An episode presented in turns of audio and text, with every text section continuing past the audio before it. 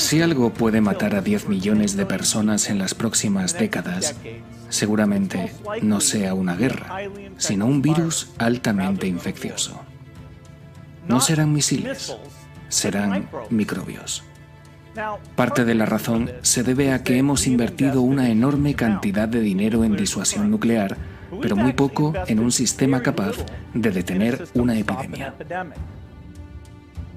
Desde la estirpe de los libres para la estirpe de los libres. Muy buenas noches. Pues sí, Bill Gates, la segunda fortuna del mundo, una conferencia, Vancouver, 2015 exactamente, y un impacto enorme por lo que dijo y desde luego por cómo se interpretó. Estamos en un mundo donde todo se interpreta e incluso se reinterpreta. Yo me he preguntado muchas veces a lo largo de esta crisis por qué algunos nombres eh, propios son identificados, pero muy pronto, además, desde el mes de enero, con eh, la pandemia, casi como culpables, como creadores de una patente, que es el término que hoy va a ser eh, pivote fundamental de esta estirpe de los libres. ¿Por qué? ¿Por qué ocurre esto? Desde luego eh, podrán creer lo que ustedes quieran, pero yo no trabajo para Bill Gates ni tengo nada que ver con ninguno de sus grupos, digamos, de poder. Imagino que tendrá luces y sombras como todo el mundo, pero desde luego me extrañó saber por qué le acusaban de tener una patente secreta y que de alguna forma esta conferencia, cuyo fragmento acabamos de ver, era la prueba. Bill Gates apareció en Vancouver en esa charla con una especie de bidón oscuro con el sello del Departamento de Defensa de Estados Unidos y eran los bidones que muchas familias tenían en esa época de la Guerra Fría, eh, cuando Bill era un niño. ¿Qué había dentro de esos bidones? ¿Cuál era el secreto? Bueno, había agua, agua destilada, había alimentos, había sobre todo eh, leche condensada, leche en polvo, algunas latas de alimentos hidrolizados y ciertos instrumentos como para hacer tu propia mecha y tu luz, tu fuego, es decir, era un bidón de supervivencia. ¿Para qué? Para la guerra nuclear. Estamos hablando de una época donde las dos grandes potencias están lanzándose de todo a nivel verbal, están a punto de llegar a pulsar el botón rojo y por tanto el miedo global existe. En la Unión Soviética tenían sus equipamientos, estos eran los de Estados Unidos. Y entonces Bill utilizó muy bien el atrezo para meter a todo su público, porque de eso sabe, en vereda. Y dijo que la próxima gran batalla, la próxima gran guerra, el próximo suceso terrible que nos llevaría al búnker serían no los misiles, sino los microbios. No misiles, sí microbios. Claro, esto se ha recuperado ahora y además se hace de una manera tremenda porque ya en enero existen, y esto tiene un porqué, existen elementos desde Estados Unidos, porque esto surge en Estados Unidos, que quieren vincular a Bill Gates con el poder oculto de la patente del el SARS-CoV-2 Cosa que es ciertamente complicado porque eh, prácticamente en esas fechas ya la secuencia eh, genómica del SARS-CoV-2 había sido enviada eh, a las redes y es algo público. Eso vamos a contarlo esta noche. Es un mundo impresionante el de las empresas de biotecnología, el de los creadores de ADN, de alguna manera el de los recombinadores genéticos y cómo ya trabajan sobre esa secuencia. Eso es real. Por tanto, ¿Podría tener el amigo Bill Gates una vacuna anterior o una patente, mejor dicho, anterior? Porque eso significa eh, tener una vía de atajo, desde luego, a la cura y de alguna manera eh, casi casi provocaba todo esto. Es lo que se lee en Internet y es muy curioso porque mm, todo esto tiene una especie em, de vertebración que llega de Estados Unidos precisamente en el momento, y no soy nadie para defender o atacar a Bill Gates, digo lo que yo he investigado, es decir, en vez de leer una cosa, repicarla, mandarla por WhatsApp, darla por hecho y como encaja con mis ideas previas de atacar a Bill Gates o a los chinos, que me da igual, o a quien sea, o al gobierno español o a quien sea, ya la adapto como verdad propia, sin ir más allá. Lo que estamos haciendo en la estirpe es ir más allá. Aquí yo creo que ya hay más de 300 o 400 folios a mano, que son todo transcripciones científicas. Quiero decir una cosa, un aviso navegantes. Eh, todo lo que hacemos de la trilogía laboratorio huésped y ahora patente todo puede ser reconsultado, todo puede ser revisado por cualquiera porque son trabajos científicos. Algunos son más complejos o más difíciles de llegar a ellos, pero se puede hacer. No es Iker Jiménez, no es la bola de cristal, repito como siempre, y no son las suposiciones. Es, al final de todo esto sí que era una pregunta, pero todo lo que vamos a ver, eh, que es un poco arduo, sinceramente, y os agradezco mucho que estéis ahí, queridos amigos, en YouTube, en el canal de Iker Jiménez, pues todo lo que vamos a ver es científico. Son trabajos científicos y como ha ocurrido en los dos episodios anteriores, uno puede acudir a ellos revisarlo por sí mismo. Es la diferencia. Por tanto, hay un momento en que Bill Gates, em, ante el corte de liquidez hacia la OMS por parte de Estados Unidos, que incrementa su participación como donante. Bueno, Bill Gates em, es el segundo gran donante eh, de la OMS. Que la OMS sería para hacer otro episodio, por cierto. ¿eh? Yo he visto cosas muy raras, pero eso ya, como decimos, no cabe aquí porque es opinión mía. Eh, quizá en un futuro, quién sabe. El gobierno norteamericano corta fondos a la OMS en cierto momento. Y Bill Gates, y por supuesto tengo todos los datos, todo anotado, a veces sé que es molesto que suenen los folios, pero creo que es muy importante y que me entendéis todos, ¿no? Dona 530 millones de dólares a la OMS, a la Organización Mundial de la Salud. Que tan polémica está siendo su eh, participación o, digamos, eh, punta de lanza respecto a esta crisis. ¿no? En España hemos tenido algunos ejemplos curiosos también, ciertamente, si se analizan eh, con la hemeroteca, porque es la OMS la que dice que no hace falta mascarilla, luego que sí, luego que no. En fin, eso ocurre. Para que os hagáis una idea, queridos amigos de la estirpe, si Bill Gates, el amigo Bill, ¿no? O el enemigo Bill para muchos, em, da 530 millones de dólares, España entera da 26. Para que veamos a qué nivel Em, digamos, está la importancia de Bill Gates en la OMS. Esto hace que las personas más, vamos a decir, vanguardistas dentro de la conspiración piensen que precisamente Bill Gates es un personaje em, ante el cual se tiene que rendir la OMS y harán lo que ellos digan porque da 500 millones de euros. Bien, es verdad que Bill Gates ha financiado desde esta conferencia diferentes grupos para buscar la vacuna. Em, es un filántropo, es una de las, no, la segunda mayor fortuna del mundo y destina muchos em, miles eh, de millones de las antiguas pesetas para combatir las epidemias. ¿Por qué le importan tanto a Bill Gates las epidemias? ¿Qué ha pasado para que se le culpe de todo esto? ¿O que haya recurrentes artículos que hablan de Bill Gates? Bueno, pues es muy interesante. Él habla de que venía la pandemia, de que iba a ser inevitable, de que si nos preparábamos ya en esa conferencia podíamos tener algo que hacer, quizá, pero si no, no. Y desde luego no se le hizo caso. Eh, y también es muy importante decir, y esto es clave, que el siguiente virus, decía él, iba a ser profundamente infectante, rápido en su distribución. Esto se ha tomado como una profecía, la profecía de Bill Gates, ¿no? ¿Por qué sabía todo esto?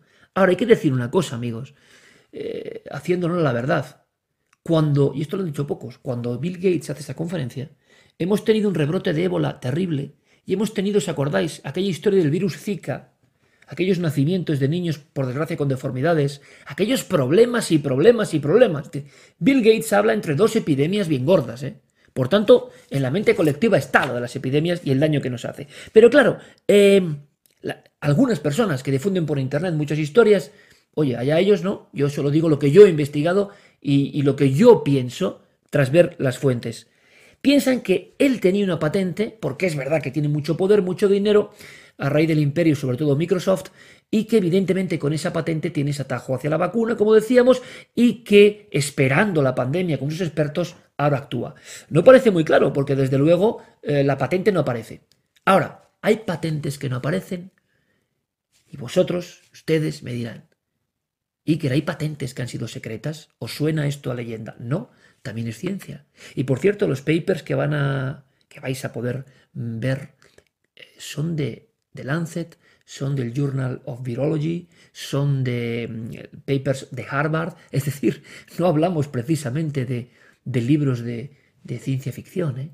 Todo se puede componer. Ahora, claro, hay que estar quemándose las cejas para hacer el puzzle, como muchos habrán hecho además de mí, estoy seguro. ¿Qué ocurre? Que en el 2013 hay una, hay una polémica tremenda y esto es muy interesante porque vamos a entrar en esto de las patentes con China, porque China ha unido o ha intentado hacer un híbrido, una quimera entre un virus de la gripe aviar H, eh, ah, perdón, H5N1 y la gripe humana H1N1, es decir, ha intentado ensamblar entre comillas dos virus, aquello sale en el 2013 en todos los medios de comunicación, aquello da mucho miedo, se produce una especie de, de primer conato de guerra biológica lógica China-Estados Unidos.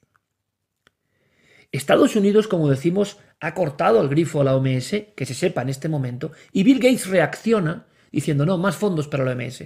Pero como la OMS, y creo que hay algunos argumentos de algunos de sus personajes, como para estar un poco en entredicho, eh, el contraataque de algunos americanos contrarios a Bill es vamos a relacionarla en este caso, es lo que yo pienso, por lo que he visto, con la pandemia. Bien, pero ¿qué elementos hay?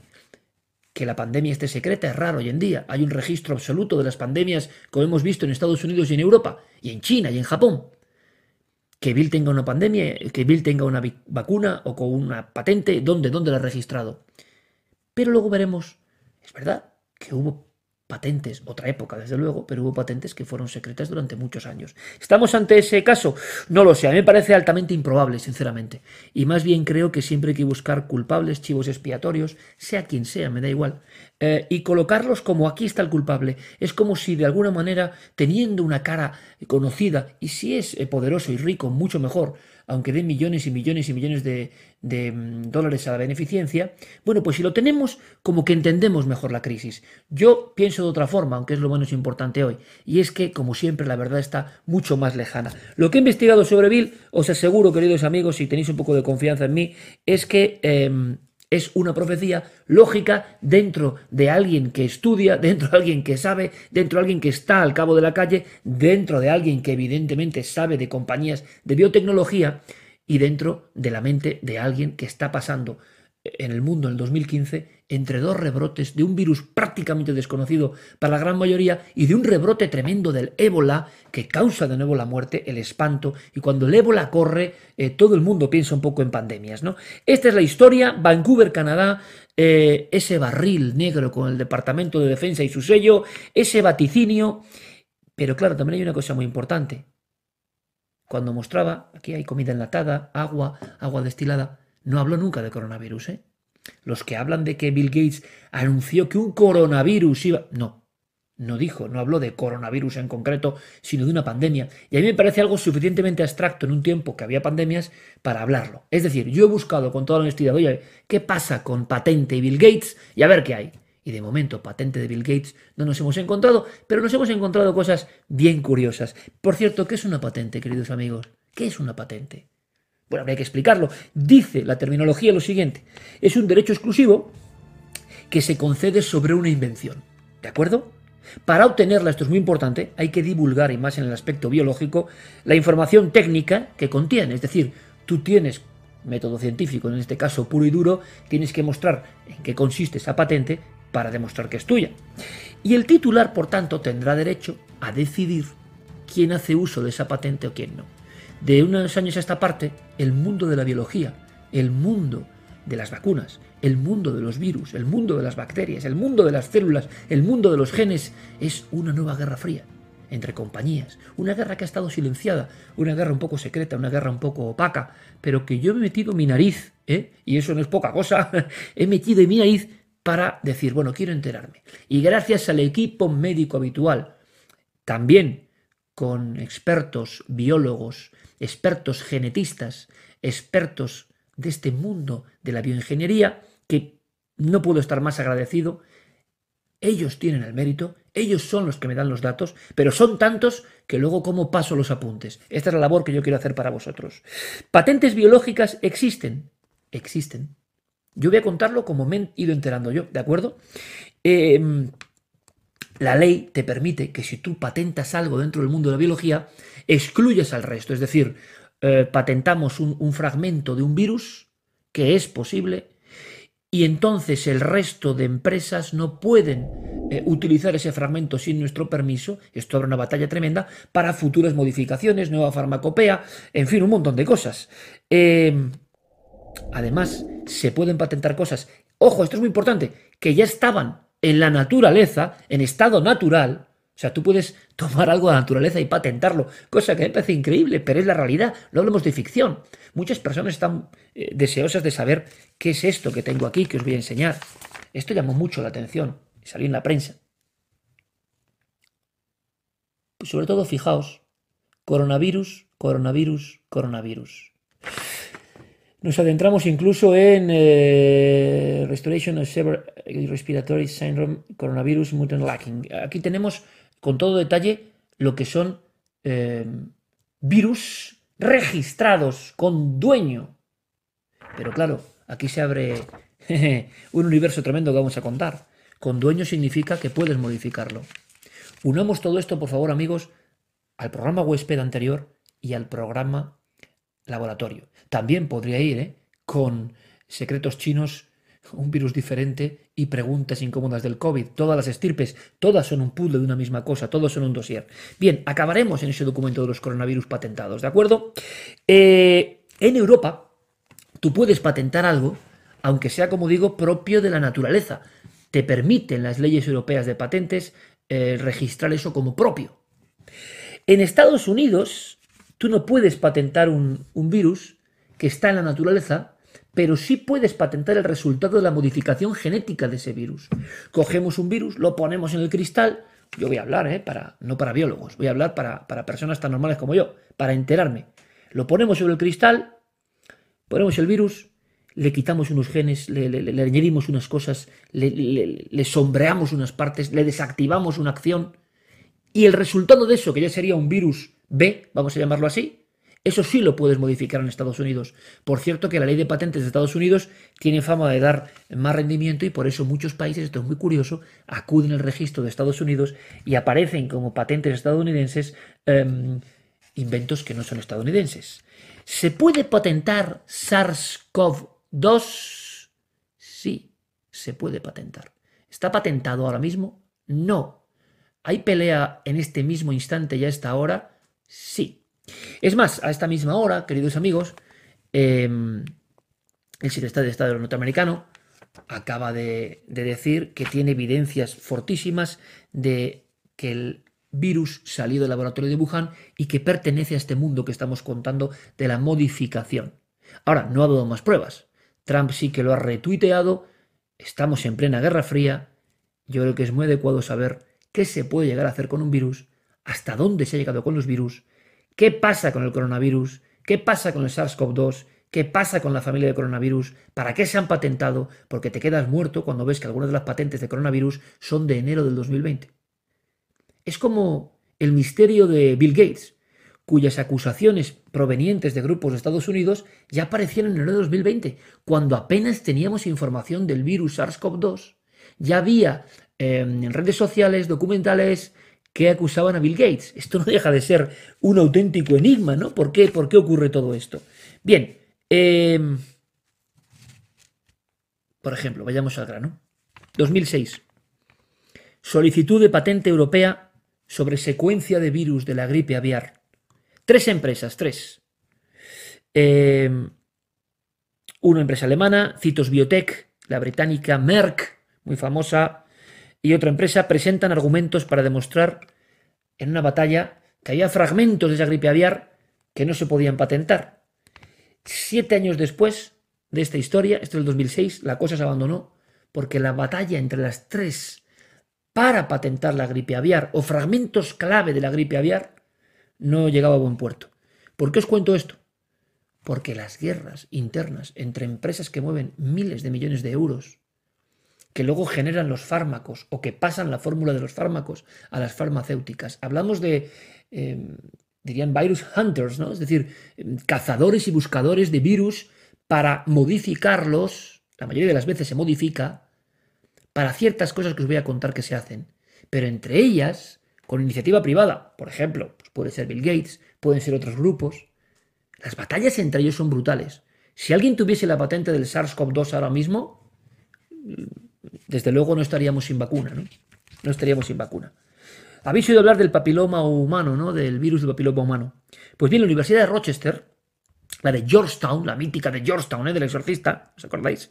Y la de Queensland, entraron en una batalla brutal por patentar los fragmentos básicos, digamos, de ese virus del papiloma humano. Bien, eh, se la dieron a Georgetown, y esto es muy importante. ¿Por qué se la dieron a Georgetown?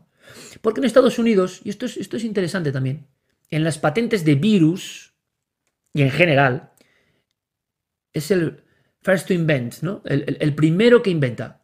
Ese es tuyo.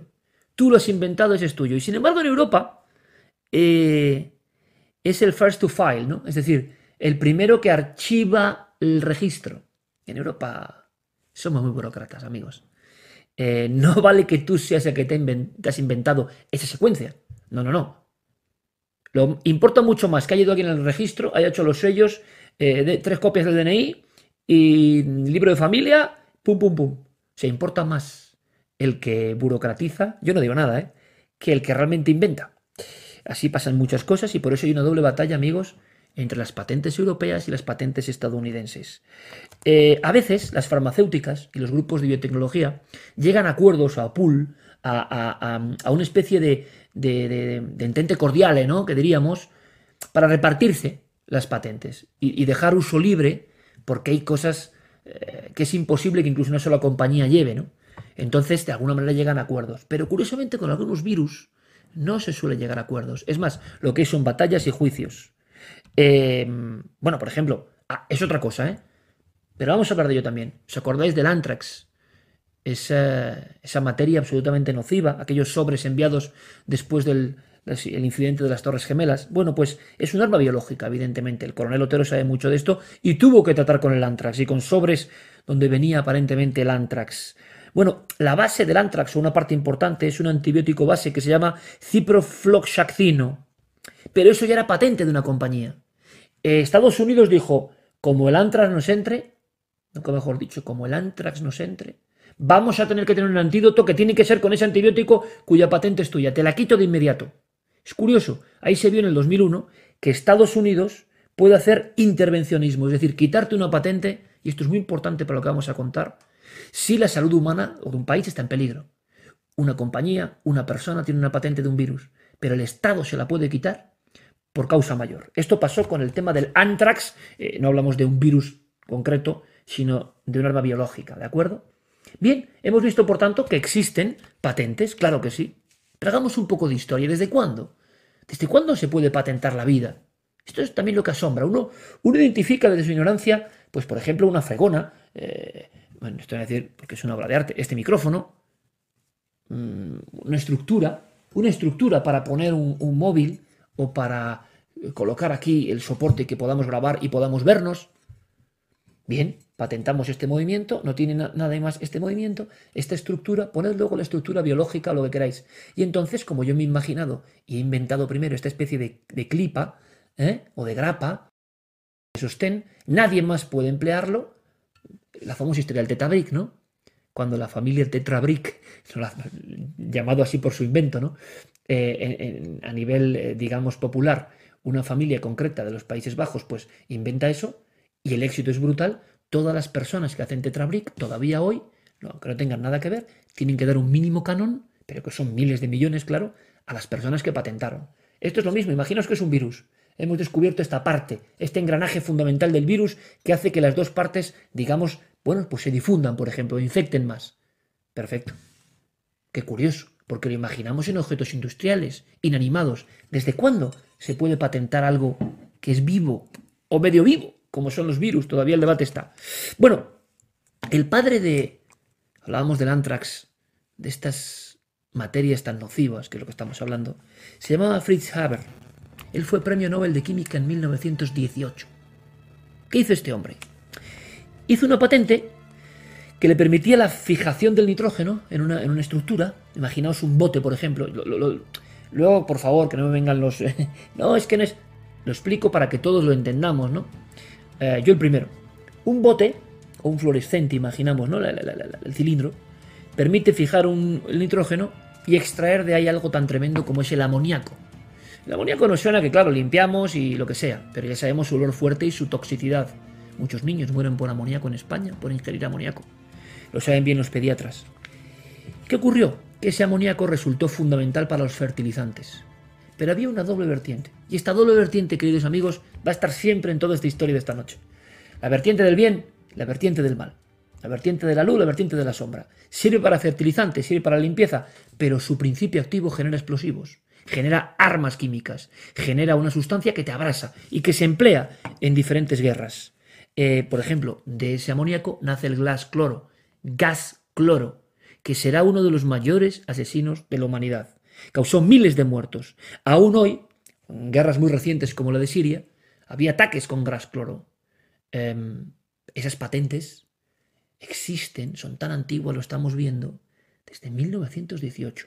Es decir, muchos científicos pensando en las moléculas y en organismos para generar el mal, porque esto nos va a llevar a la guerra vírica, y esto es muy importante. Eh, bueno, el mismo Fritz Haber estuvo diseñando algo que el nombre pone los pelos de punta, se llamaba ciclón, ¿eh? el ciclón, que era un pesticida. Ojo a los pesticidas, ¿no? Tienen esa dualidad. Ayudan a la agricultura, pero resulta que el mismo principio activo genera una bomba. ¿Eh? Es tremendo. Eso el coronel Baños me lo contaba, el coronel Otero me lo contaba. Y ese es el peligro de la bioseguridad y de este tipo de laboratorios. Con cambiar nada, una coma de una página, tú pasas de una cosa que ayuda a una cosa que mata. ¿Quién controla? ¿Quién vende? ¿Eh? ¿Cómo se organiza eso? Por eso las patentes de genes y de virus han tenido que llegar a acuerdos para intentar evitar, por ejemplo, el terrorismo. Pero serán útiles, se tienen todas las medidas. Sigamos más adelante. Ese ciclón, no hace falta ni que os lo diga, ¿no? con ese pesticida, con unas modificaciones, se convirtió en una de las calaveras más famosas del siglo XX, el ciclón B. Con ciclón B se, se exterminaba, ¿no? por ejemplo, a las personas de los campos de concentraciones nazis, tan famosos, tan tristemente famosos. El ciclón B era esa sustancia terrible ¿no? que te lleva a la muerte. Se, utilizó el tabú, por ejemplo, que fue eh, un agente nervioso esas imágenes ¿no? de, de, personas como en epilepsia, de soldados, el tabú, agente nervioso. Eh, ¿cómo, se llega? La misma dualidad, investigando sobre insecticidas, en concreto para hormigas y arañas y mosquitos, unas mínimas variaciones, pero os hablo de principios de siglo, de mitad del siglo XX, sin ordenadores, sin secuenciadores genéticos, sin conocer, por supuesto, el genoma de muchísimas cosas. Pero ya los científicos tenían prácticamente con esas primitivas pinzas, que se me entienda, la posibilidad de operar sobre eh, estos organismos tan pequeños, estas sustancias tan mínimas y generar armas. Es decir, todos los ejércitos emplearon em, la bioquímica y los alcances de manipulación de lo más pequeño para llevar el ascua siempre a su sardina. Eh, bueno, os acordaréis de los ataques con gas sarín eh, de la secta japonesa, los muertos en el metro de Tokio, madre mía, cada vez que me acuerdo, y que yo he estado por ahí en, el metro de Tokio, tanto, y un metro fabuloso, y, yo pensaba cuando iba por el metro de Tokio y decía, eh, madre mía, ¿no? ¿Cómo es posible que aquí ocurriese eso? Que, que la secta de Soja Sahara lanzar gas sarín. Bueno, pues ese gas sarín viene de estas patentes antiguas. O la ricina tóxica, ¿no? Esto es muy interesante. Se patentó en 1952. No sé si os acordáis que hace un tiempo en la Casa Blanca alguien envió ricina tóxica, que es uno de los venenos más potentes de la naturaleza, y que está modificado. Es la misma historia. Algo que tiene unas propiedades se modifica. Bueno, pues en 1952 está la patente de, este, de, este, de esta sustancia. Pero hasta el año 62 no se hace público. Diez años de secreto. ¿Y sabéis por dónde voy, no? Diez años de secreto, porque puede haber secretos sobre la patente. No quiero decir con esto que Bill Gates no la tenga guardada, lo hubiese sacado ya, pero que ha habido patentes secretas por muchos motivos durante mucho tiempo. Es decir, se hacía la sustancia, se hacía el procedimiento, pero la patente no constaba, aunque existía. Eh, por ejemplo, hasta el 2013 se intentó atacar ¿eh? con ricino. Eso pasó en la Casa Blanca, con ricina. Y esto realmente eh, es una de las sustancias que, mueres, o sea que no hay, no hay otra.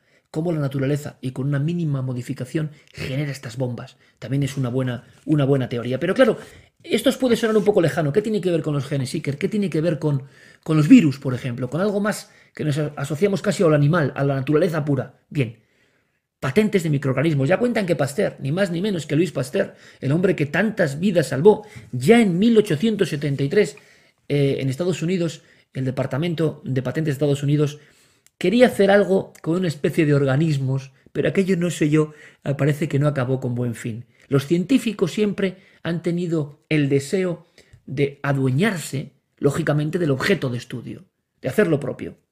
Pero realmente, fijaos curioso, hasta antes de 1980, nada de esto ocurría. O por lo menos no había este debate. Pero en 1980, queridos amigos, y esto es importante para saber qué está pasando ahora, si no, no tenemos las bases, hasta 1980 no ocurrió algo que dividió el mundo en dos. Los que pensaban que esto era ser Dios es una aberración y los que creían que el camino de la salvación para el ser humano estaba en patentarlo vivo. Bien, eh, hasta ese momento los seres humanos, los seres vivos, mejor dicho, no humanos, vivos, Los organismos, los microorganismos no eran patentables, ¿de acuerdo? Eh, se les consideraba productos de la naturaleza.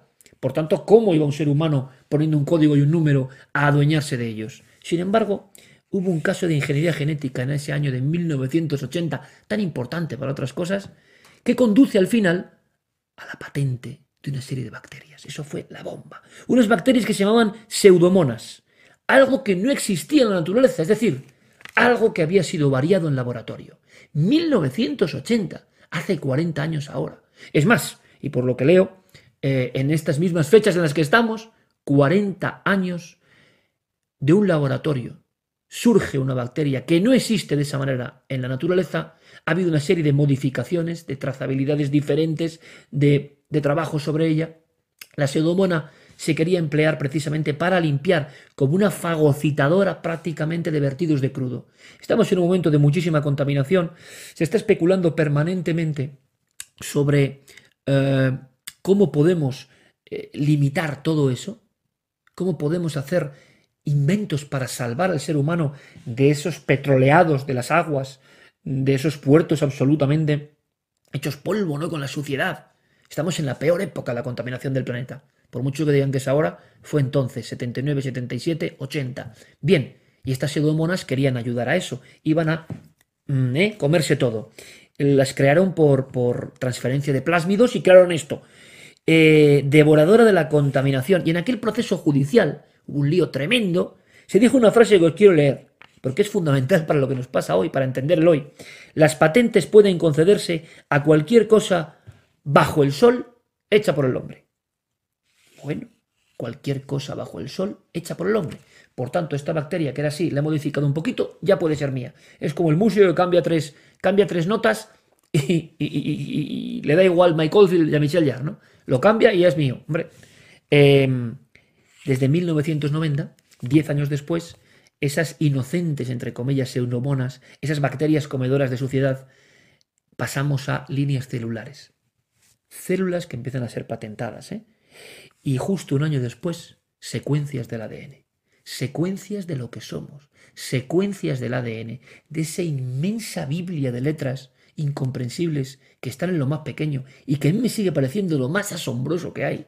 Cómo en lo más pequeño está toda esa información. Esos, esos miles y miles y miles de letras, de folios, ¿no? Bueno, pues fragmentos que seguramente no son precisamente los más eh, rudimentarios, sino los más clave, se pueden patentar desde 1991. Yo creo que es muy interesante.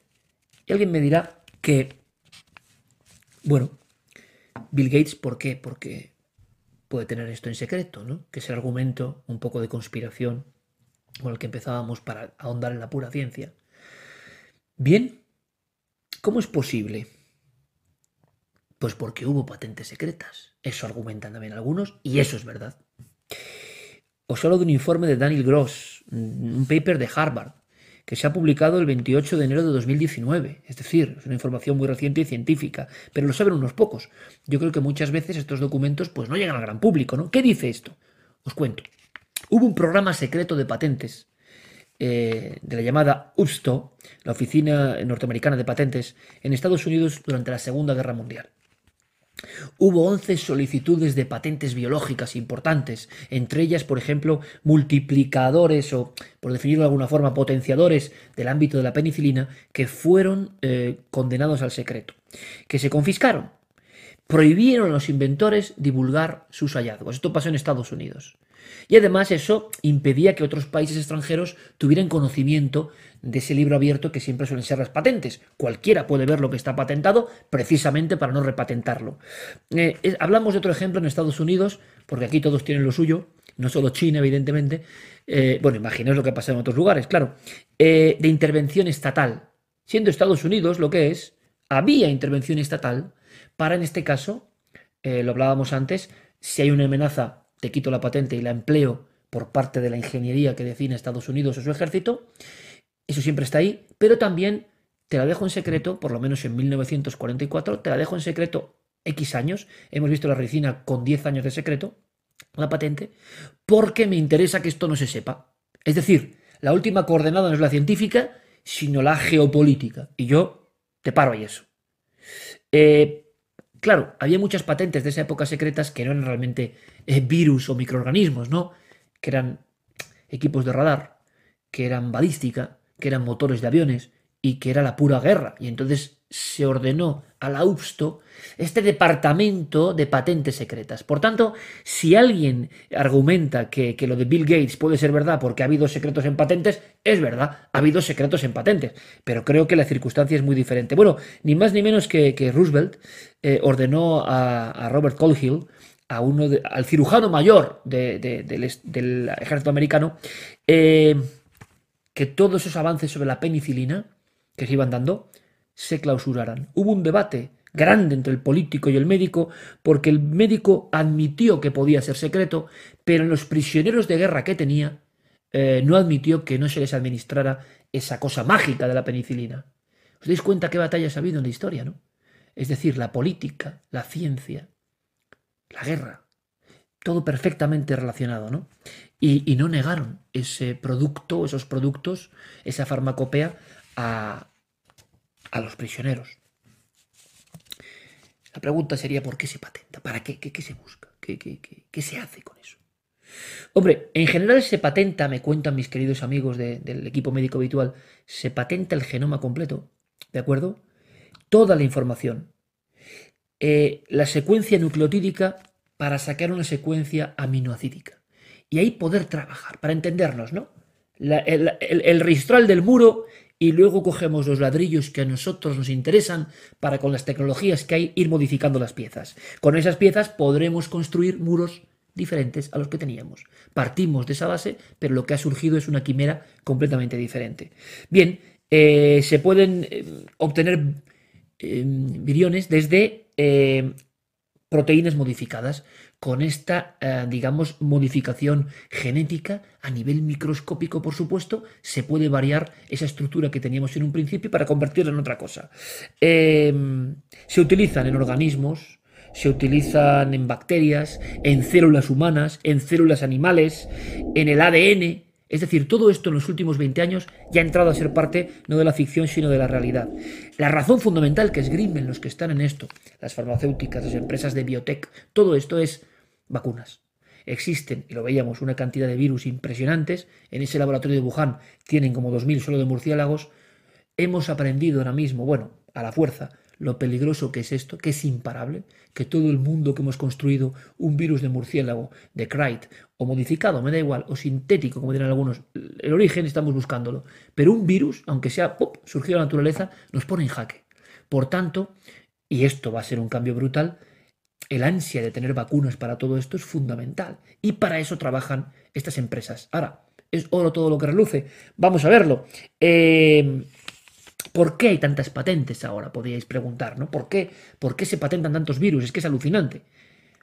Porque la gráfica de costes es impresionante. La tecnología nos permite que si antes costaba eh, un millón de dólares o más hacer el genoma, desarrollar, al principio fueron como 100 millones de dólares. 100 millones de dólares desarrollar el libro de lo que somos, el genoma humano. Pues ahora mismo se puede solicitar por más o menos mil dólares. Es alucinante. En unos pocos años la gráfica y sigue. Y en ámbitos animales o vegetales, que también hay patentes de virus vegetales, es increíble ya. Eh, el coste es nada. El coste ha bajado tanto que muchísimas empresas privadas y estatales se han puesto a trabajar sobre ello. Ya no hace falta. Es como un mundo que a mí me gusta, como el de la música. Antes para hacer ciertos sonidos tenías que irte a un estudio en Londres. Y si no, no sonaba así. Y ahora en tu portátil con un micrófono y ciertos programas, tú tienes esos sonidos con un clic. Eso ha pasado también con el aspecto vírico, ¿no?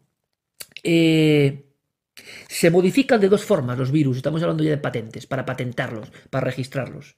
Están eh, atenuados, es decir, ese virus que es poderoso, imagine el ébola o cualquier cosa, por poner un ejemplo, ¿eh? se atenúa, se le agregan una serie de sustancias que combaten con ese virus, que lo debilitan, con eso se trabaja. Bueno, hay algunos eh, patógenos que, es muy difícil trabajar con ellos por su letalidad, ¿no? Pero algunos menos letales, por ejemplo el coronavirus, se atenúa o también se inactiva por completo. Los científicos hoy saben cómo uno de estos virus dejarlo casi como una muestra, ¿no? como, un, como un virus piloto y con él trabajar sin tanto peligro. Esto se está haciendo. Sobre todo se emplea para vacunas y para métodos de diagnóstico del propio virus. Es decir, si tú patentas un virus, pongamos coronavirus HB13-BAT eh, del murciélago, podrás disponer de formas de detección, de, de elementos de detección rapidísimos que te identifican en cualquier paciente la presencia de ese virus. Voy a dejar para el final la sorpresa del SARS-CoV-2, porque esto es tremendo. Ahora, ¿cómo os quedáis si os muestro esto? Este es un trabajo español, ¿de acuerdo? Y no estoy cogiendo ¿eh? ningún libro esotérico, ¿eh? Repito, Centro Nacional de Biotecnología. Memoria Científica 2003-2004. Hay auténticos especialistas en España, tengo que decirlo, y muy maltratados económicamente. Ah, teniendo que acudir muchas veces a, la financiación privada y luego también, en fin, yo no me voy a meter en camisa once varas, ¿para qué? Pero cuántas empresas y cuántos malvados, ¿no? hombres están destinando fondos a estas instituciones que solo del Estado a veces no pueden vivir, pero no se cuenta mucho, para que se siga investigando, ¿eh? que también hay que decirlo. Ahora hay una batalla muy grande, ¿no? El Estado, lo privado. ¿Cuánta gente de lo privado, ¿eh? que, que se lleva todos los palos, también hay que decirlo, ayuda a que, y lo saben en estos grupos, a que pueda haber financiación en estos laboratorios. Bueno, el Centro Nacional de, Biotecnología habla de lo siguiente. Coronavirus Transcription. Por vez primera, yo por lo menos en mi vida, vemos clones infectivos del coronavirus. Este trabajo es de 2003-2004. 2003-2004. España, no me he ido muy lejos. ¿Lo habéis visto alguna vez? Quiero a mi equipo médico habitual, en este caso a, mi buen amigo de Miguel, junto con Marcos López, junto con todos los profesores, los ya conocidos y los que trabajan en la sombra, pues esto que, no es ningún secreto, ¿eh? esto no es ningún secreto, es una memoria científica.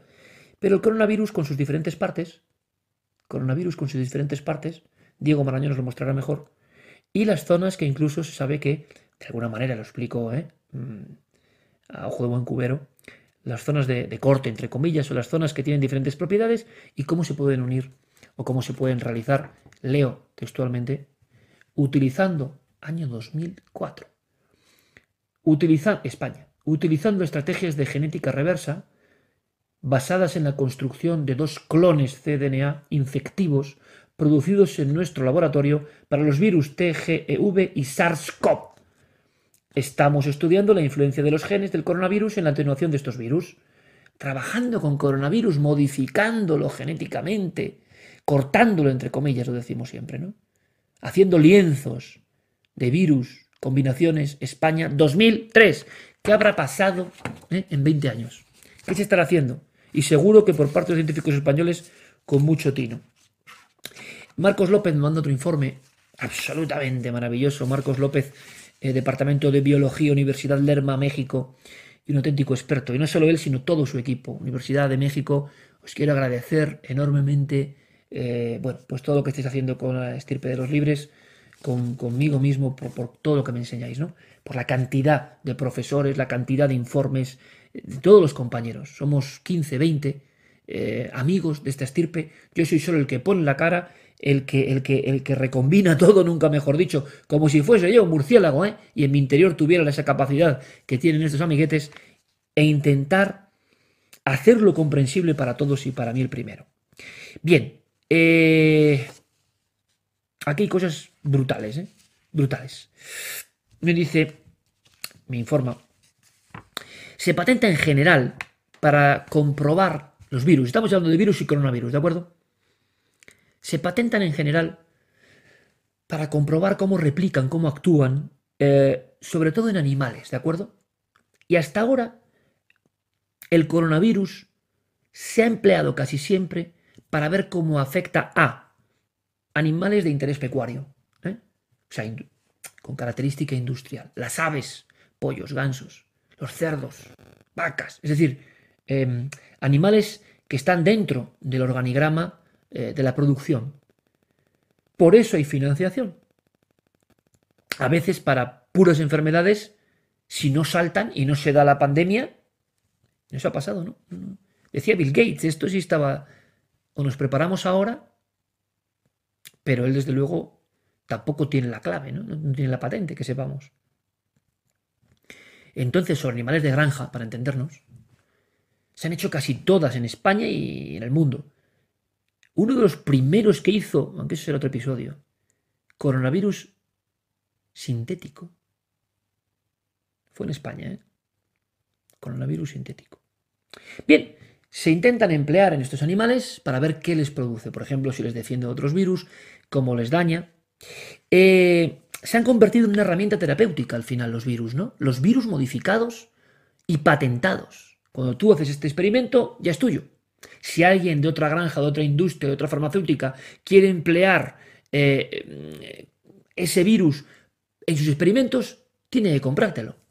Es curioso todo esto, ¿no? Es curioso. Eh, es un, blanco permanente de las empresas farmacéuticas porque en todos estos experimentos se van a encontrar reacciones, se van a encontrar medicinas, estamos en ese umbral, ¿no? Y, por eso se ponen bajo derecho de patente. ¿En qué áreas hoy en nuestro país y en otros, Estados Unidos, a nivel europeo también, Japón, China, en qué áreas se está empleando los virus modificados? Esto que para muchos era, y lo, he visto, he visto algún tertuliano riéndose de los virus modificados. Vamos a dejarlo riéndose de virus modificados, como que eso no, no, no, había leído el hombre, no había leído. Ingeniería genética, ¿de acuerdo? Ingeniería genética. Bien. Un mundo que nos permite secuenciar y modificar los genes. Es que ya sabéis lo que es eso. Se emplean los coronavirus para que, sobre todo, para la zona del epitelio, lo que recubre el intestino y los pulmones, de estos animales. Porque hay en recubrimiento de intestino y en recubrimiento de pulmones el coronavirus ataca. Es curioso, ¿verdad?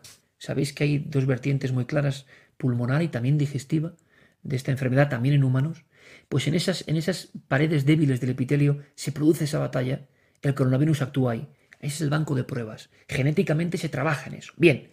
Pero también está el desarrollo de fármacos, evidentemente. Eh, esa secuenciación de esos virus nos permite ver sus reacciones y entonces convertirlos en un paso más. ¿Os acordáis? El lado malo y el lado bueno. ¡Clac! Con un pequeño clic ya tienes el fármaco.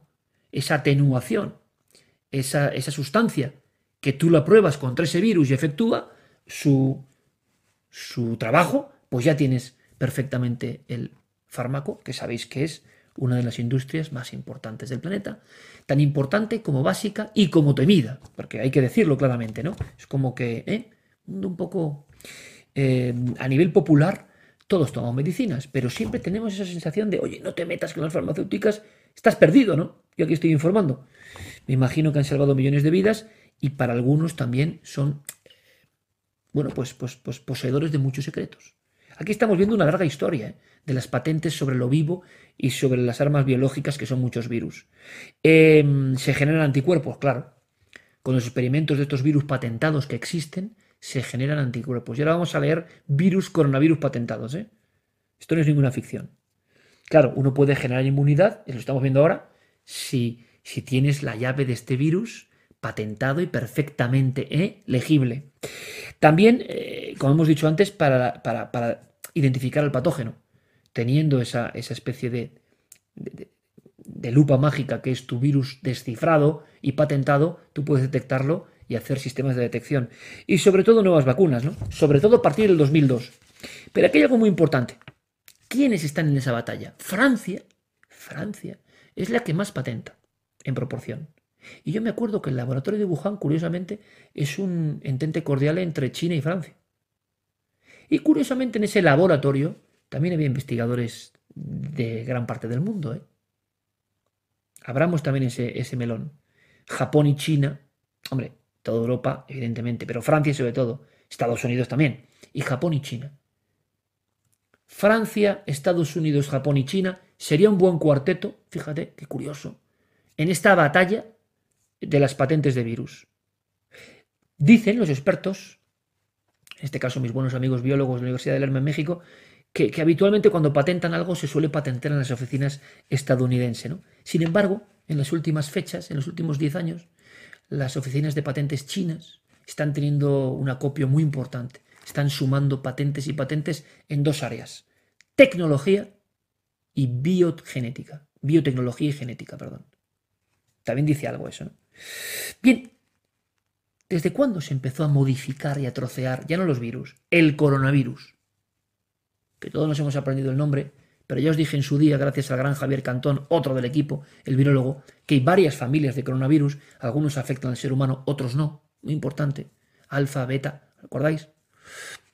¿Desde cuándo se empieza a trabajar con ellos? Son muy infectivos, atacan esas zonas epiteliales de los pulmones y el estómago en general, y están en la naturaleza. Recientemente, la última noticia es que un grupo de murciélagos ha generado seis grupos de coronavirus que no se conocían anteriormente. Seis nuevas familias de coronavirus que no se conocían y que podrán ser patentados por estos laboratorios. Esto no es ficción. Esto no es eh, Noriega, mi buen amigo Eduardo Noriega, con en Abre los ojos, ¿no? Bienvenido a Life Extension, donde hacían en el año 97 eh, una especie de, simulación del futuro y de agencias donde genéticamente te modificaban. Es que eso ya es la realidad. Eso ya es la realidad. Life Extension ya es la realidad. Bien. Entonces, ¿desde cuándo? Pues antes de la película. Diez años antes de esa película de Alejandro Amenábar, otro buen amigo, diez años antes, hay trabajos, lo estáis viendo, de recombinaciones de coronavirus. Esto es alucinante. Se experimentó en ratones, y en su hígado en concreto, en la zona hepática, con coronavirus recombinados. Es decir, no había pasado dentro del murciélago, había pasado en un laboratorio. Se había cogido de aquí y de allá y se habían juntado. Año 87. En el 92, el Journal of Virology habla de transferencia genética horizontal entre coronavirus diferentes, ¿eh? traspasándose propiedades de uno a otro o modificando esas propiedades. Año 92. ¿Qué se estará haciendo ahora? La pregunta que lanzo es, cuando desde cualquier ámbito, y me da igual que sea oficial o no, y se ha dicho, y ya miraremos eso, ¿eh? Esto es natural y está demostrado, posiblemente, yo creo que todos los investigadores, el 75% de los investigadores cree que es zoonosis. Pero que no se puede hacer, y que no se puede hacer muy fácil, y que las sospechas de una parte del mundo es porque se puede hacer muy fácil y que el laboratorio de Wuhan no es el lugar idóneo para trabajar en esto, ya lo hemos demostrado. Pero ahora estamos viendo que las técnicas son absolutamente depuradas porque se lleva 20 años, 20 años, no, 30 años trabajando en modificación de coronavirus. Y que en España en el 2005 fuimos uno de los primeros en hacer coronavirus sintético directamente. ¿Por qué no se cuenta esto? A lo mejor da un poco miedo, ¿no? Imagínate los chinos en ahora lo que hacen. O sea, tienen que hacerte un puzzle un mosaico de lo que les dé la gana. Bien. Eh, con, genética reversa, con, procedimientos de, modificación genética reversa, 2005 España, grandes especialistas han concedido algunas entrevistas, eh, realizan esas modificaciones de coronavirus que no tienen nada que ver con el coronavirus en su estado primigenio. España. En 2010, esto es importante. Eh, ya ese mismo Journal of Virology, es decir, la Biblia de los virólogos del mundo, alerta del peligro de presencia eh, de esos murciélagos y los patógenos en su interior. Y ya se intenta trabajar a nivel de modificar, porque hay que empezar a conocer año 2010 lo que está pasando en los murciélagos y en el poder de los coronavirus. Esto nos llevará hasta el famoso vídeo de la RAI 2015, Bad Girl, Bad Woman, hablando de que esto es una bomba. Es decir, como dice mi buen amigo Pablo Fuente, esto ya se avisaba. Es decir, esto no ha sido de repente y teniendo un truco los, los de la sombra, ¿no? Los, sino que esto ya se venía avisando por los virólogos en los últimos 10 años. Pero nadie ha llegado a tiempo. Quizá porque todo el esfuerzo o la mayor parte de la financiación va a cosas muy destinadas a la industria, pero no a la pandemia humana. No se esperaban quizá esto. Bueno, yo os mostraba esto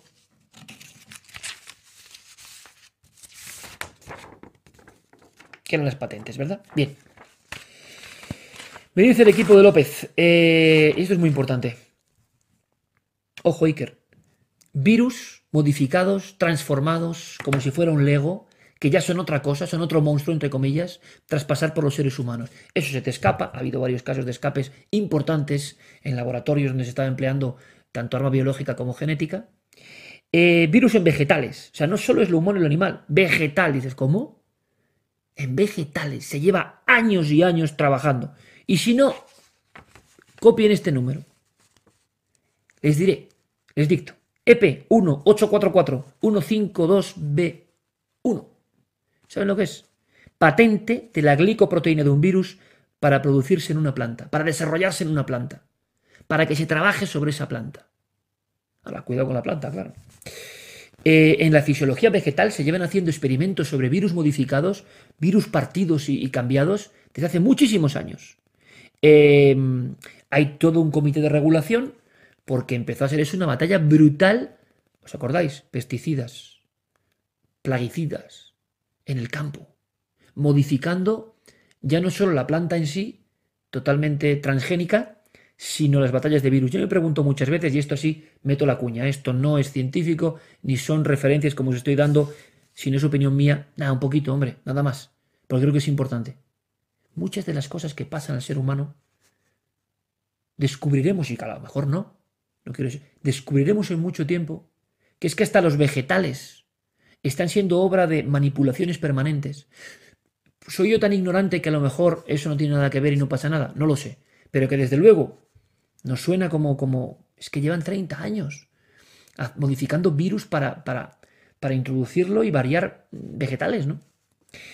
Eh, la mayoría de virus buscan virus replicantes porque lo que, lo que importa es, pues eso, eh, la mayor potencia en la capacidad industrial de generar vegetales o lo que sea, ¿no? Por ejemplo, uno de los casos más increíbles es eh, la patente del virus mosaico, virus en mosaico de la coliflor. Se convirtieron en, parecían virus, ¿no? Las estructuras, ¿no? Eh, en una capacidad tremenda de producción nunca antes vista gracias a eh, la modificación genética. Os doy otra patente. US, Estados Unidos. 6641-817B1. Esto ya cambia, ¿eh? porque es inhumanos secuencias de virus del herpes y su capacidad para atravesar las meninges. Es decir, se patenta un tipo de virus, un, trozo concreto de virus, que es capaz de penetrar en la meninge humana y alojarse en el cerebro y alcanzar el cerebro. Os he dicho el número, ¿eh? no es un teléfono, es una realidad. Lleva muchos años. Otra patente estadounidense, US 7341-847B2.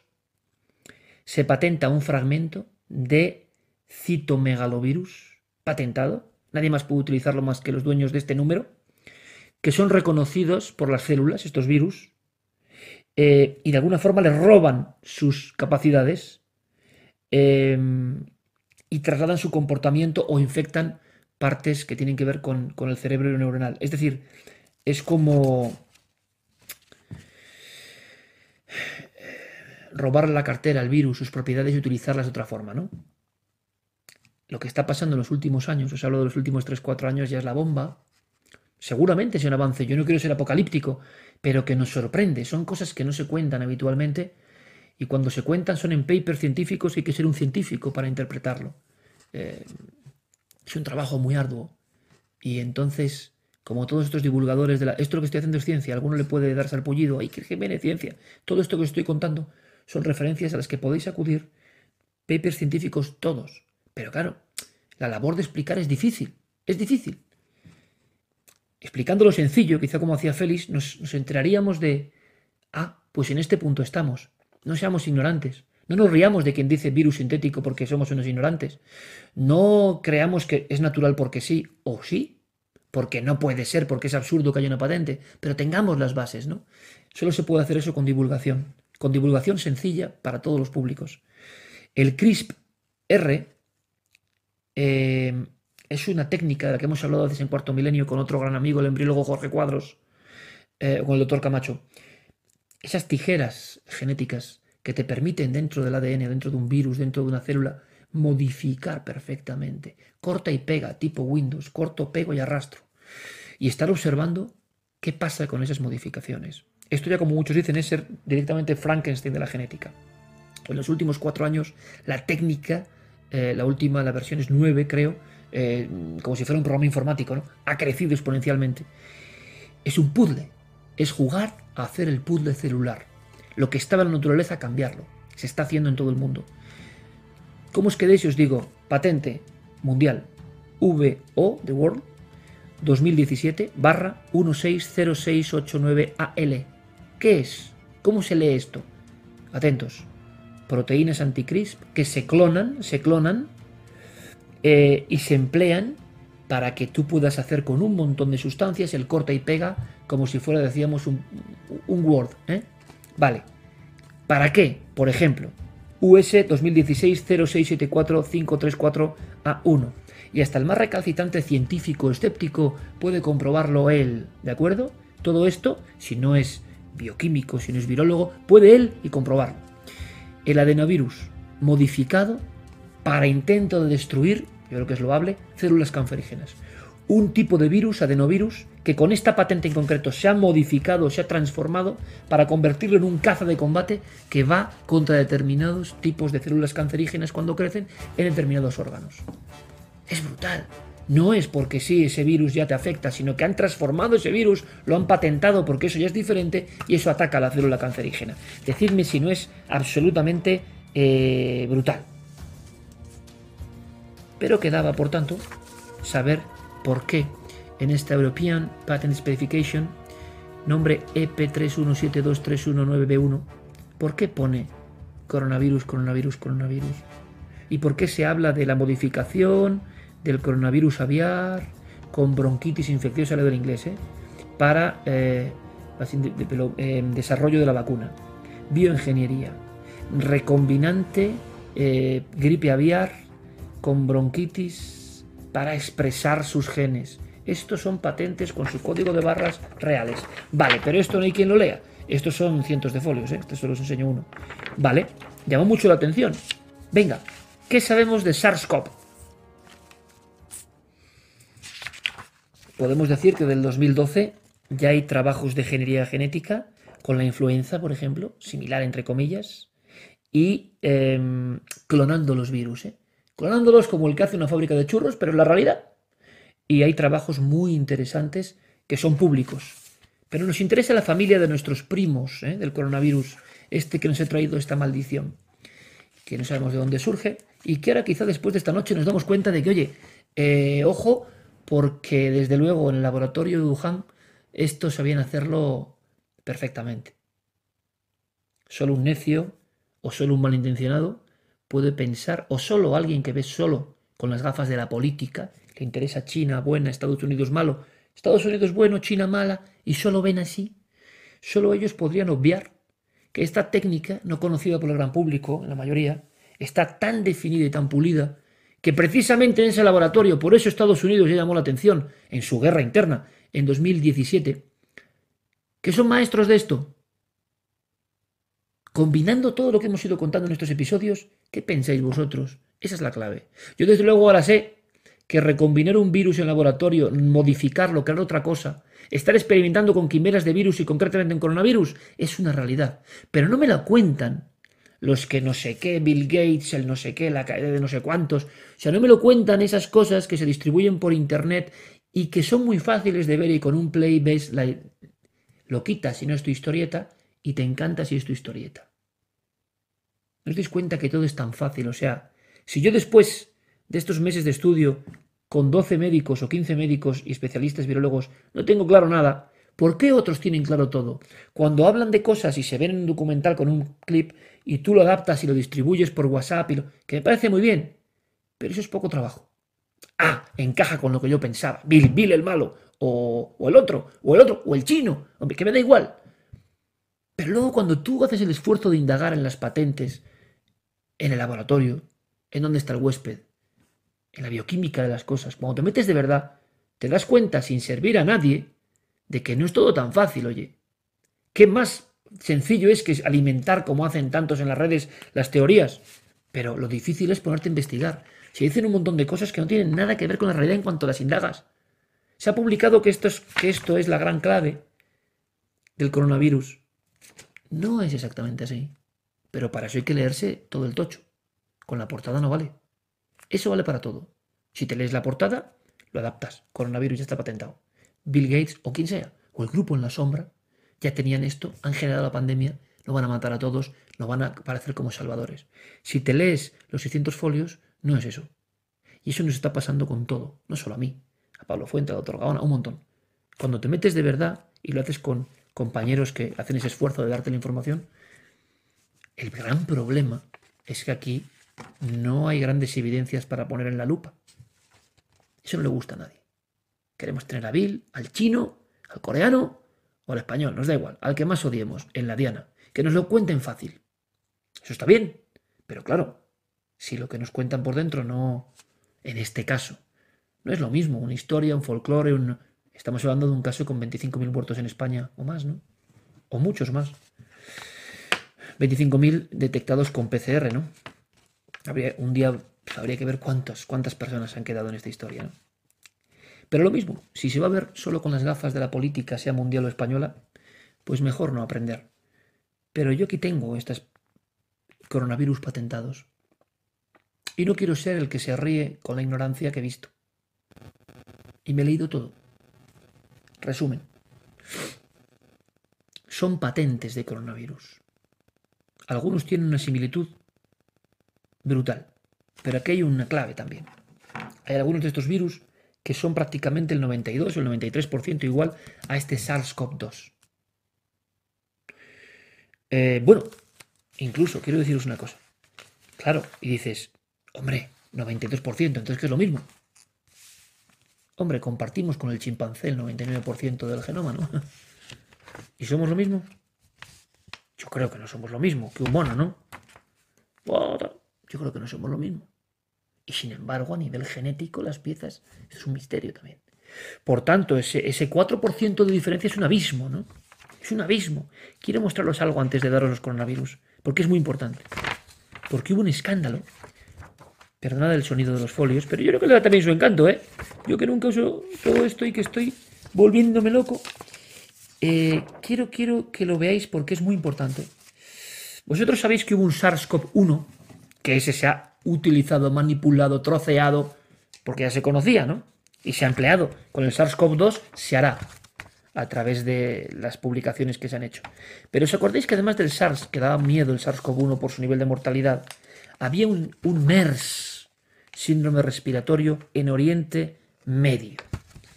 Es que con él ya hubo una polémica impresionante en Arabia Saudí, con implicaciones de políticos a nivel de casi poco menos acuchillarse, por una cuestión que tenía que ver con la patente o intentar patentar el MERS. El MERS daba mucho miedo porque su porcentaje de muerte era muy grande, era muy grande, y eh, de alguna manera hubo batallas entre holandeses, árabes, investigando sobre el MERS, alguien mandó las muestras de ese virus respiratorio agudo de Oriente Medio y las mandó a un laboratorio holandés. Por resumirlo, en el laboratorio holandés luego dijeron que esto es nuestro y que, y que os calléis, que no vamos a, a dar nada, que está patentado y que entonces no vais a poder utilizarlo.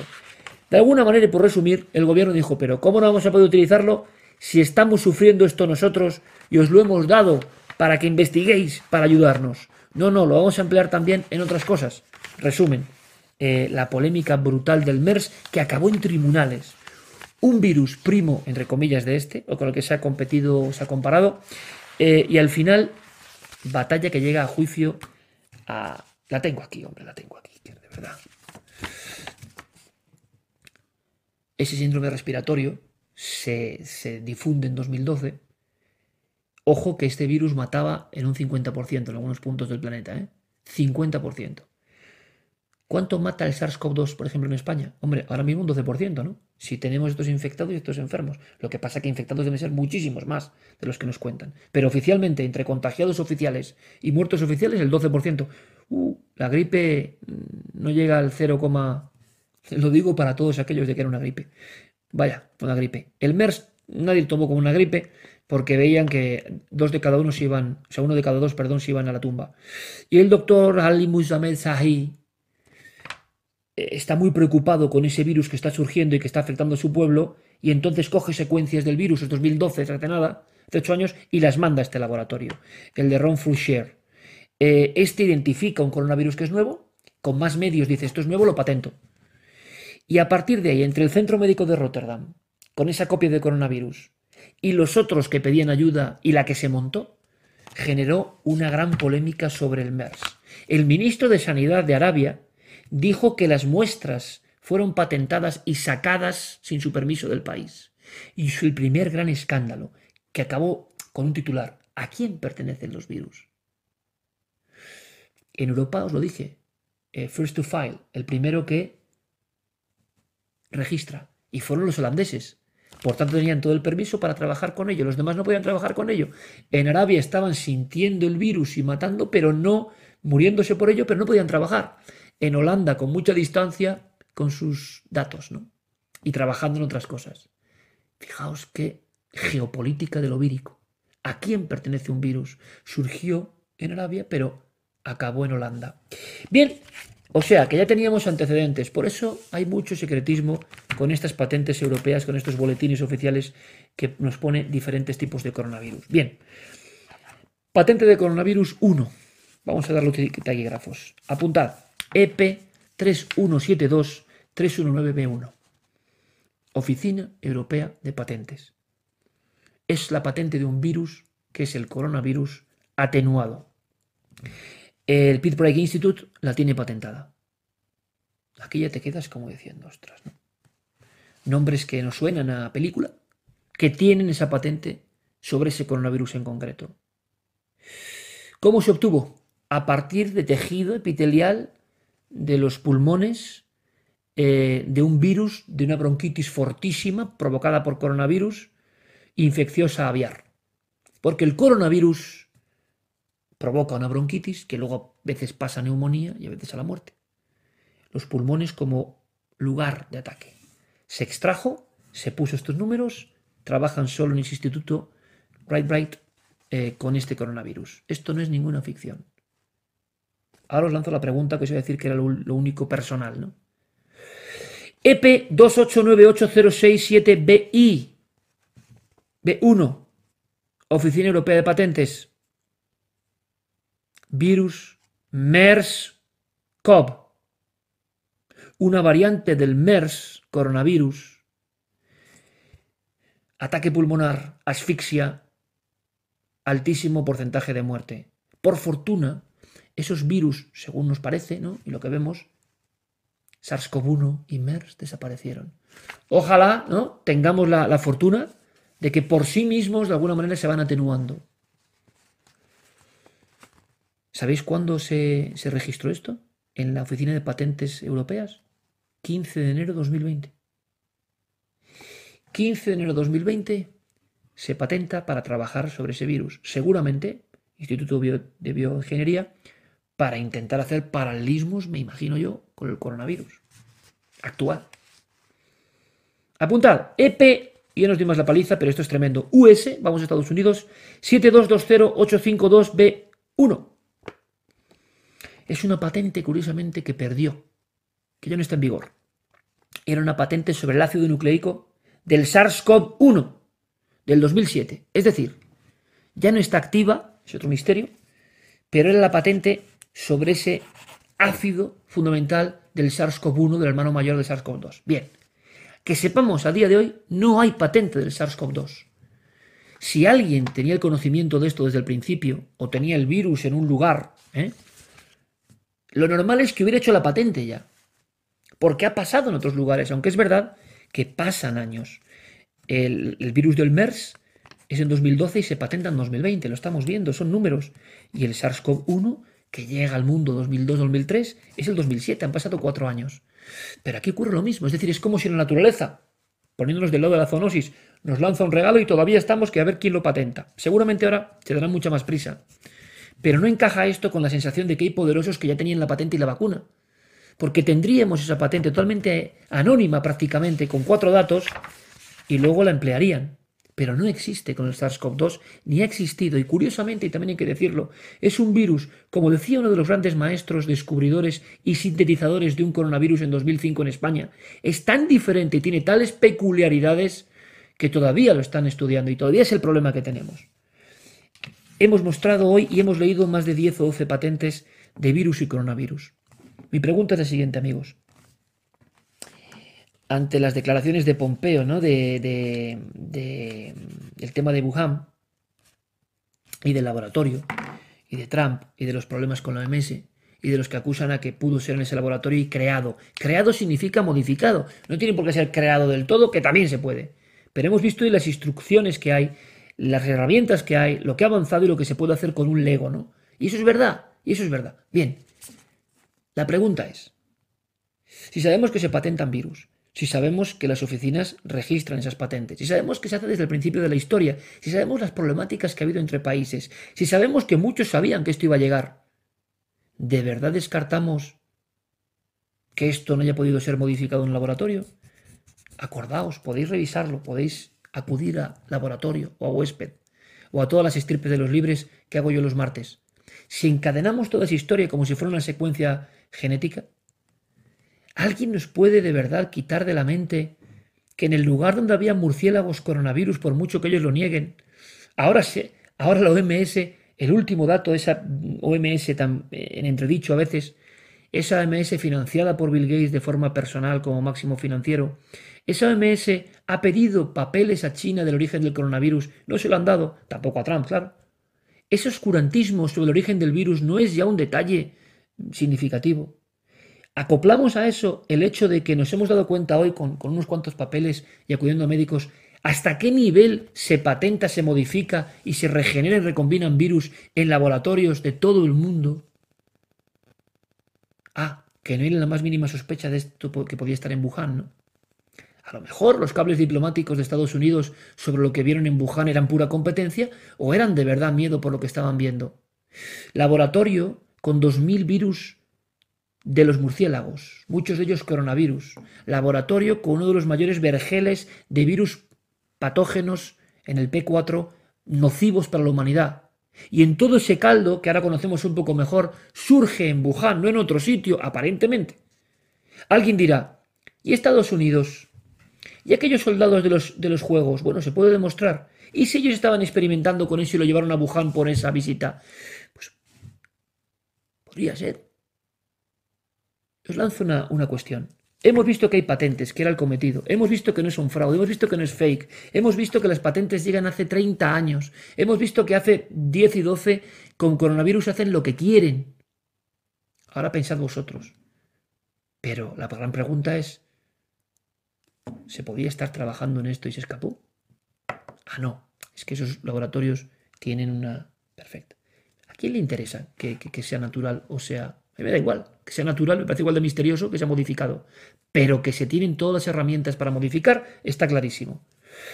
Y resulta que me cuentan, partiendo de la base de esa historia de virus sintéticos, que ya en la Universidad del Norte de California se han ultimado prácticamente los procesos para la creación de un clon de este SARS-CoV-2.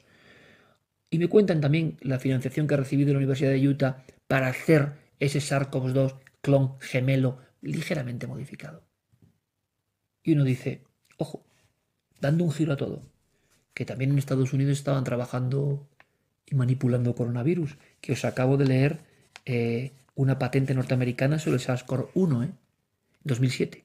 Si en 2007 los estadounidenses tenían ya en sus laboratorios patentes del SARS-CoV-1, nos creemos que no estaban modificando y haciendo el Lego como los chinos. A lo mejor es el momento de, viendo lo que está pasando, hay noticias muy importantes, Carolina del Norte, lo que está pasando, eh, pero no se cuentan mucho, en busca de ese virus sintético ya directamente. Esto revela que que Estados Unidos en esta batalla tenía las mismas herramientas, evidentemente, y estaba en el mismo proceso de toquetear los coronavirus, bueno, pues habrá que ir en busca de USA Lab, ¿no? Laboratorios de Estados Unidos. Cumplimos nuestra misión al irnos a Wuhan. Todo el mundo hablaba, el mercado. Es verdad, infecto. Para nosotros, bastante infecto. Los que han estado ahí lo saben, ¿no? bomba natural. Ah, pero este laboratorio, hombre, este laboratorio es curioso. Y este otro del CDC, con las garrapatas, los murciélagos y los virus a 277 metros, joder. Oye, que hay dos que han sido mordidos, hombre, esto lo contamos. Ahora nos hemos dado cuenta que todos tienen las tijeras muy finas y que han estado modificando virus en los últimos 15 años. ¿Lo sabíais? Y en los últimos 12 coronavirus, sin ningún problema. Porque hay que hacerlo, ¿no? ¿O no? No lo sé. Pero desde luego se hace. ¿Qué ocultarán también en Estados Unidos y sus laboratorios? ¿Qué están haciendo esas empresas de biomedicina y de bioingeniería? ¿Hasta dónde han llegado? ¿Por qué hay hoy, ahora, un aluvión de peticiones a esas empresas americanas de trabajar y secuenciar el SARS-CoV-2? ¿Qué se está llegando? ¿Qué se hace? Eso será motivo de una futura investigación. Si podemos, la haremos, desde luego, no os quepa la menor duda. A mí me da igual China, Estados Unidos y el de más allá. Lo que quiero es saber, y hoy he aprendido que todo lo que me parecía ficción se está haciendo, e incluso con investigadores españoles también. Así que nadie es ajeno a esta batalla nueva de la Guerra Fría, la Guerra de las Galaxias y ahora la Guerra Vírica. Yo no tenía esta idea de que el panorama era así. Y esto quizá nos arroje eh, otro tipo de posibilidades de reflexión. Yo es lo único que quiero. Muchísimas gracias por vuestra atención. Desde la estirpe de los libres para la estirpe de los libres. Muy buenas noches.